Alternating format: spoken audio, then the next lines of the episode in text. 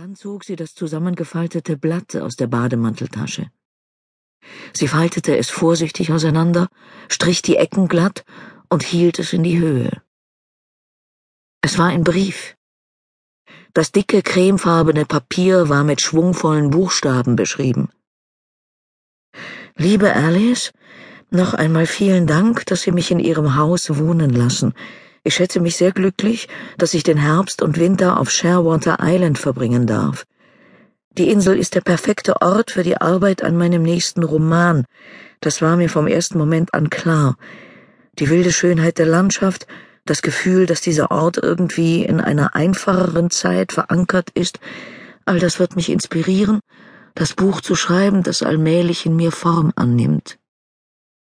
Alice hatte diese Worte immer und immer wieder gelesen und nach Hinweisen gesucht, ob sie gut mit ihrem Gast auskommen würde.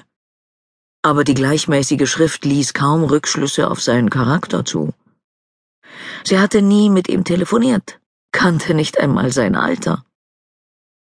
Nicht zum ersten Mal fragte sie sich, was um Himmels willen in sie gefahren war, dass sie einen völlig Fremden in ihr Haus aufnahm. Eigentlich hatte sie vorgehabt, im Büro am Computer ein bisschen zu recherchieren. Sie hatte seinen Namen eingegeben und die Suchmaschine hatte Dutzende von Zeitungsartikeln über ihn ausgespuckt. Aber Alice wusste nur zu gut, wie sehr sich die Presse irren konnte und hatte beschlossen, sich lieber selbst ein Urteil zu bilden. Nicht einmal seinen Roman hatte sie gelesen. In einem früheren Brief hatte er sie gebeten, damit zu warten, bis er auf der Insel wäre. Ich möchte gerne zuerst mit Ihnen darüber reden, hatte er geschrieben. Ich bringe Ihnen ein Exemplar mit. Das war eine etwas merkwürdige Bitte, fand Alice, aber sie würde nicht mehr lange warten müssen und konnte sich so das Geld für das Buch sparen. Als sie zum letzten Absatz des Briefes kam, vergaß Alice ihre Zweifel und prickelnde Vorfreude durchströmte ihren Körper. Ich kann es kaum erwarten, Sie kennenzulernen, Alice. Seltsam, fast kommt es mir so vor, als ob ich Sie schon kennen würde. Es ist, als gäbe es schon eine Verbindung zwischen uns. Viele Grüße, Patrick. Lächelnd faltete Alice das Blatt zusammen und schob es in die Tasche zurück. Endlich war mal etwas los in ihrem Leben. Ein Blick auf die Armbanduhr verriet ihr, dass sie noch ungefähr eine Stunde hatte. Die Fähre würde wahrscheinlich nicht pünktlich kommen, oder auch überhaupt nicht, nach den Schaumkronen zu urteilen, die auf die Küste zu rasten. Aber sie musste auf jeden Fall zum Hafen hinunter.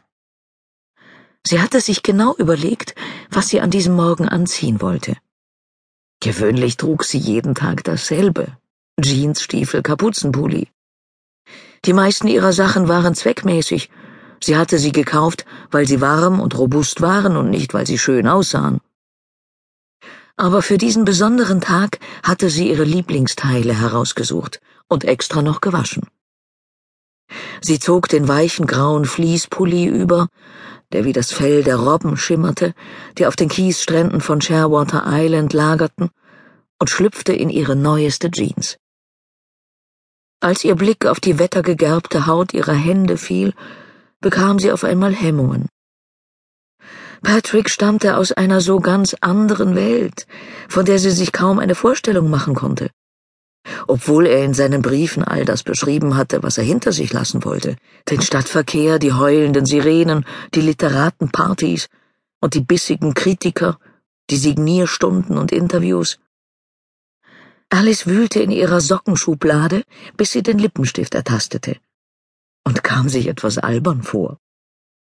Sie stellte sich vor den Spiegel ihrer Frisierkommode, spannte die Unterlippe an und betupfte sie sachte. Dann wurde sie kühner, malte die ganze Lippe rot an und drückte sie gegen die Oberlippe. Nachdem sie sich auch noch die verstrubbelten braunen Haare glatt gestrichen hatte, betrachtete sie prüfend ihr Spiegelbild. Hier auf der Insel schminkte sie sich nie.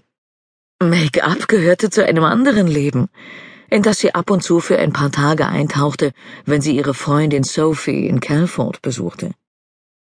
Auf der Insel brauchte sie so etwas nicht.